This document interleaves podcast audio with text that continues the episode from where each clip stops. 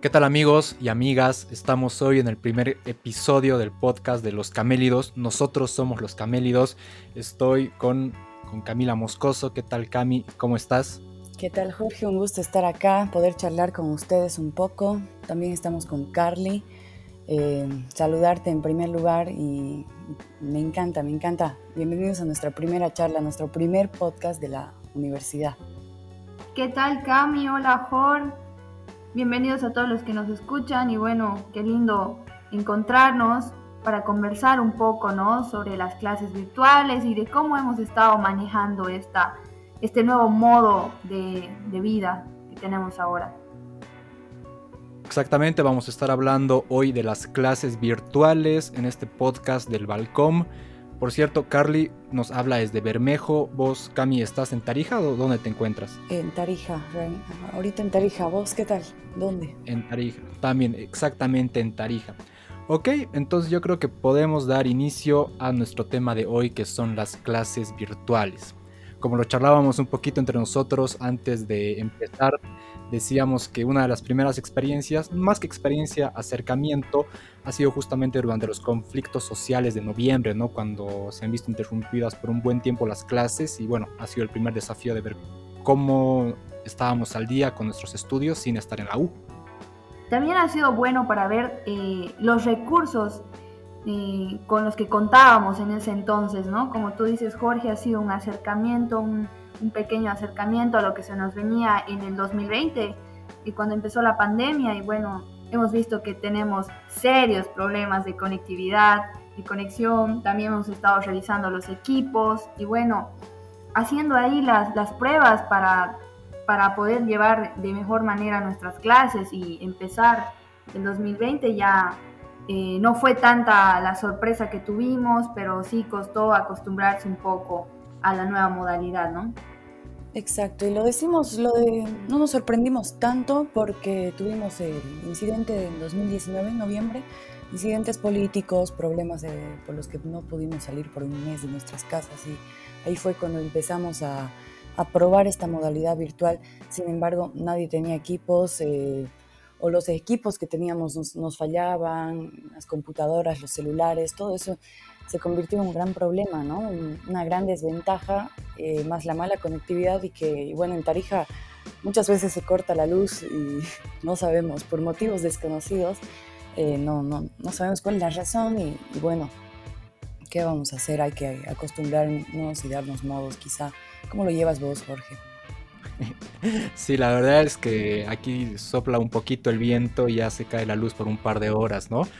Pero Saben, hay algo que tal vez nosotros no somos muy conscientes, pero afortunadamente la Universidad La Cato de Tarija ya estaba en cierta forma preparada para estas situaciones porque, bueno, ya tenía lista una plataforma, no es la que usamos hoy, pero ya tenía una para que podamos eh, tener un, un, campus virtual, ¿no?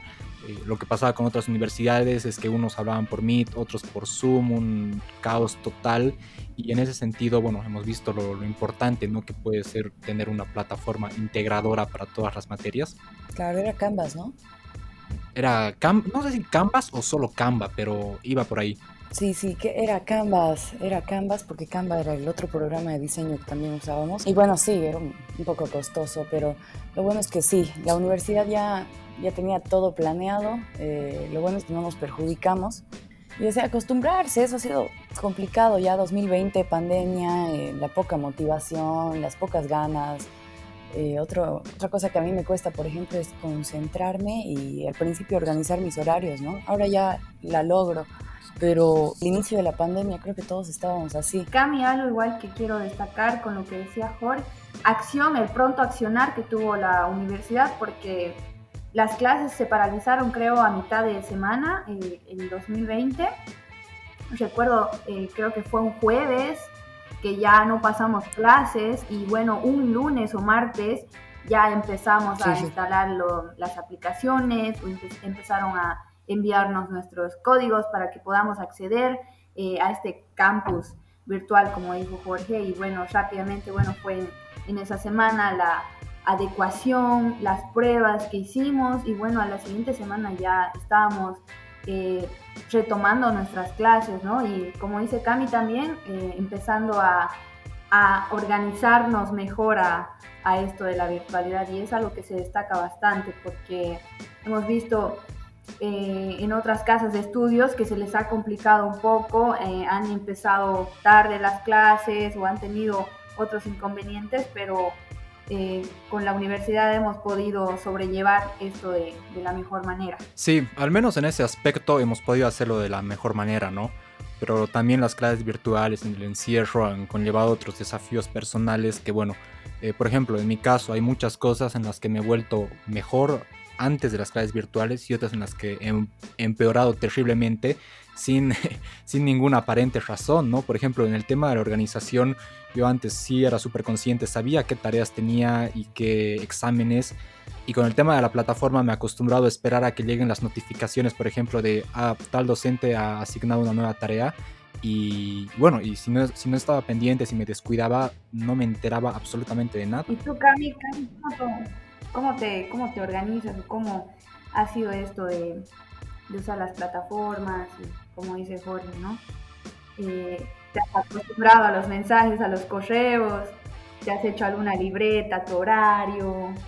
Cuéntame, Cami, ¿qué tal? Eh, mira, te cuento que algo que extraño mucho de la anterior normalidad era poder escribir en cuadernos y, es algo que hacía.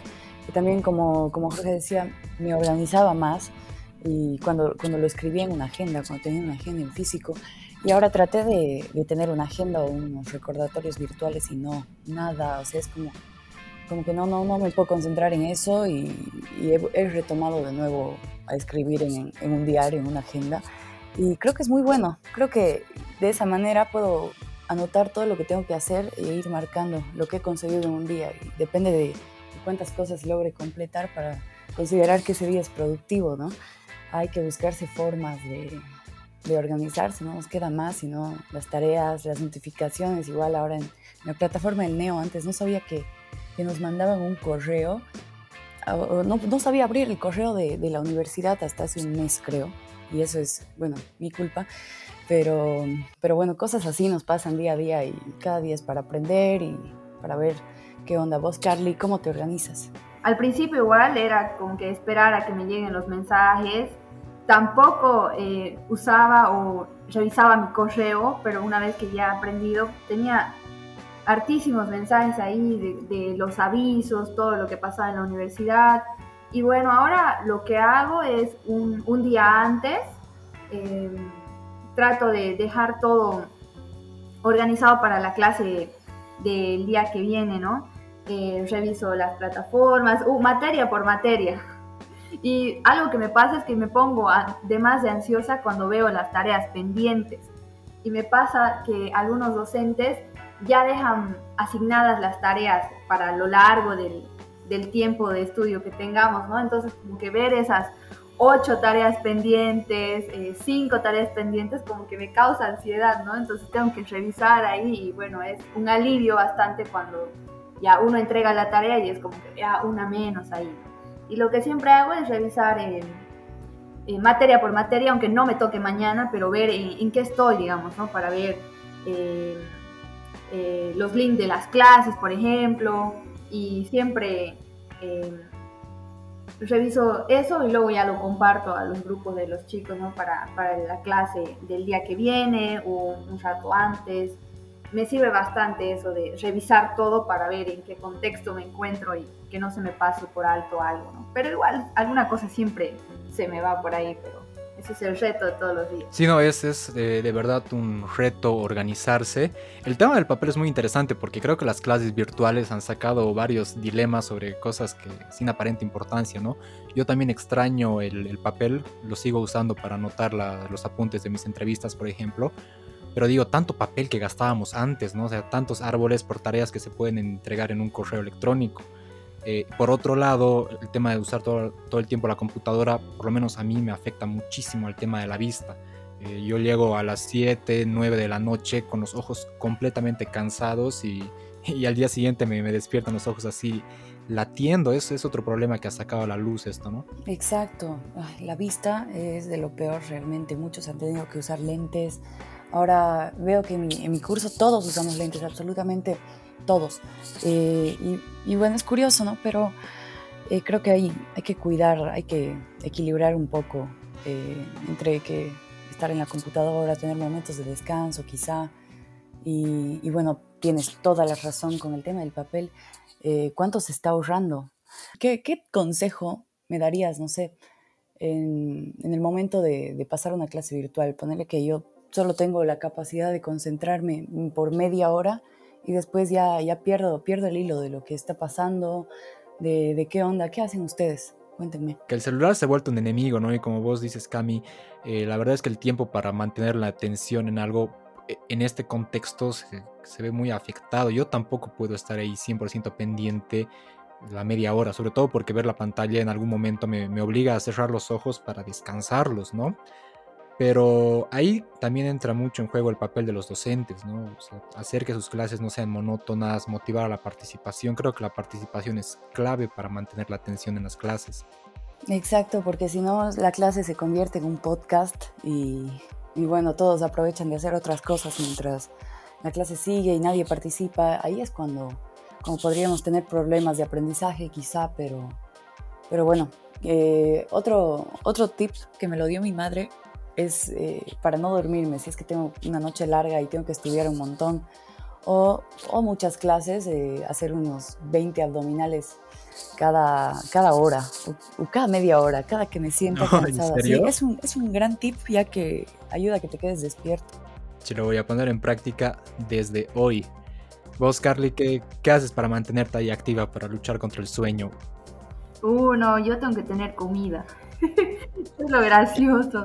Bueno, siempre soy de merendar mucha fruta, eh, bastante con la fruta, sí, de hecho. A la mañana si tengo alguna clase en la mañana, bueno, prepararse una tacita ya sea de café o de té para acompañar la clase. Y después merendar un poco de fruta también. Y coincido con Jorge, bueno, creo que mi principal enemigo eh, o con el que lucho es el celular siempre cuando estoy en la clase trato de alejarlo o dejarlo cargando para no, no estar revisando y, bueno, perderme algo de la clase, ¿no? Y también lo que destaco es eh, que para no dormirme, no aburrirme de la clase, el docente tiene que ser más dinámico, ¿no? Eh, sea la materia que sea, el docente también juega un papel muy importante en que la clase se lleve bien y también entre nosotros, los compañeros, ¿no? Porque a veces eh, no todos participamos, me incluyo, se produce también ahí un silencio incómodo tanto para el docente como para el alumno, pero también depende de nuestro día, ¿no? Y lo ideal sería que todos participemos y ayudemos también al docente, ¿no? De alguna manera para que la clase sea más interesante, escuchar lo que nos dicen los demás también. Exacto, ya no, ya no socializamos entre nosotros, es algo que me preocupa a veces me siento, bueno, en media pandemia me sentía antisocial realmente, porque no, no, no entablaba conversación con nadie y, y los silencios incómodos de las clases virtuales ya como que se hicieron costumbre y no está bueno, no está bueno. Quizá hay que cambiar, hay que, hay que ponerle onda, hay que echarle ganas, como dicen algunos, a, a las clases, a, a, realmente aprender, ¿no? No solo, no solo en lo académico, sino también en lo social, en lo humano. Sí, mira que a mí los primeros seis meses de pandemia tenía una sensación de que me sentía muy independiente, pero, o sea, hablando en el contexto, hablando socialmente, quiero decir, ¿no? No veía amigos, no veía a mi chica, no veía a mis compañeros y la verdad es que me, me sentía muy bien, pero luego me he dado cuenta que no era sano que por lo menos no era tan productivo como, como convivir, como estar con los compañeros, porque en la U, por ejemplo, en los, en los ratos de descanso, creo que es de los momentos en los que más aprendes. Por ejemplo, las materias que no entiendes y te pones a charlar con tus compañeros y ellos te los explican de otra manera, aunque no lo entiendan al 100% tampoco, es una manera en las que, una de las maneras en las que se construye el aprendizaje, ¿no? Ahí charlando de forma relajada y es algo que hemos perdido completamente ahora realmente los momentos de descanso eran claves, o antes del examen, ¿no? Antes y después del examen, ¿qué, has respondido en el examen? Ahora no sabes, a no ser que estés chateando por WhatsApp con, con tu compañero y le preguntes cómo te fue en el examen, no, no, no sabes, ¿no? Pero, pero bueno, eh, son nuevas formas a las que cada vez tenemos que adecuarnos, quizá acostumbrarnos, verle el lado bueno, sacar, sacar algo bueno que podemos manejar nuestros propios tiempos, ¿no? Eh, podemos hacer varias cosas a la vez, que no, no sé si sea tan bueno. Creo que el multitasking es a veces perjudicial ya que no terminas de hacer nada por completo. ¿Qué dices tú, Carly? Eh, Cami, te cuento que algo que puedo destacar de las clases virtuales, como tú dices, hay que acostumbrarnos, pero algo interesante a manera de, finalizar es eh, la comodidad o la ventaja que tenemos de conectarnos desde cualquier parte que nos encontremos. Por ejemplo, Cami está en Tarija, yo estoy acá en Bermejo y estamos de alguna manera conectados y bueno, se siente como si estuviésemos en casa, si estuviésemos juntos todos, ¿no? Y antes era un problema a veces eh, con el tema de los horarios, ver si llego o no llego a pasar la clase o a conectarme y ahora podemos estar en cualquier parte del mundo y nos encontramos conectados en alguna plataforma, por algún medio y estamos eh, aprendiendo, nos estamos comunicando, ¿no? Eso es increíble, es una de las grandes ventajas de esto de la, de la virtualidad y de la educación, de esta modalidad. qué opinas, Jorge? Sí, miren, creo que, bueno, estos 20 minutos que dentro de poco ya, ya se van a acabar, hemos aprovechado para hablar de las dificultades de las clases virtuales, ¿no? Pero la verdad es que a mí me han traído muchas cosas buenas. Como lo decías, Cami, el poder organizar mis propios, mis propios tiempos me han permitido cosas que no me hubiese imaginado antes de la pandemia, como empezar a trabajar, por ejemplo, es algo que yo no lo valoraba y la pandemia me ha dado la chance de hacerlo. Bueno, la pandemia y las clases virtuales, justamente por el tema del tiempo, ¿no? Yo creo que sí tienen cosas muy buenas, podríamos dedicarle otro episodio a hablar solo sobre lo bueno de las clases virtuales y justamente por eso creo que no estaría mal que ahora la modalidad de estudio sea mixta, ¿no? Porque hay materias que van perfecto con las clases virtuales, así como hay otras que, bueno, eh, son realmente imposibles, sobre todo las prácticas, ¿no? Exactamente, sí. Bueno, me parece una idea genial y es un hecho que el próximo capítulo vamos a hablar de, de las cosas buenas, de sacarle provecho realmente a nueva normalidad que, que sí, y, concuerdo, concuerdo completamente con que deberían ser mixtas las clases, ya que no todos pueden asistir. Ahora, obviamente, todavía no son presenciales. Yo creo que pronto volvemos a la presencialidad, pero hasta que el momento llegue y hasta que la pandemia termine del todo, me encanta que sean mixtas, me encanta poder eh, gestionar, organizarnos juntos y, y que todo sea instantáneo. Eso también cabe destacar que es muy importante. Y bien, hasta que eso suceda, nos mantendremos conectados acá con los camélidos. Ya tenemos hartísimo por hablar en nuestro siguiente podcast que saldrá seguramente pronto y voy a estar reuniéndome nuevamente con Cami, con Jorge. Ha sido un placer charlar sobre nuestras experiencias y todo lo de la virtualidad, cómo, cómo hemos podido afrontarlo y, y nada, pucha, estoy muy feliz, muy feliz de, de esta pequeña reunión que hemos tenido hoy.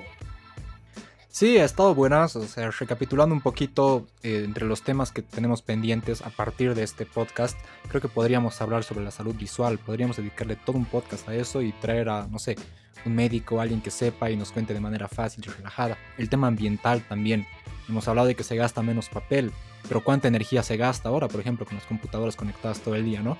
Creo que queda mucho para charlar y va a estar buenazo hacerlo en las siguientes semanas. Eh, ha sido un gusto para mí. Yo me despido y Cami, te dejamos el cierre a vos. Muchísimas gracias. Eh, claro que sí.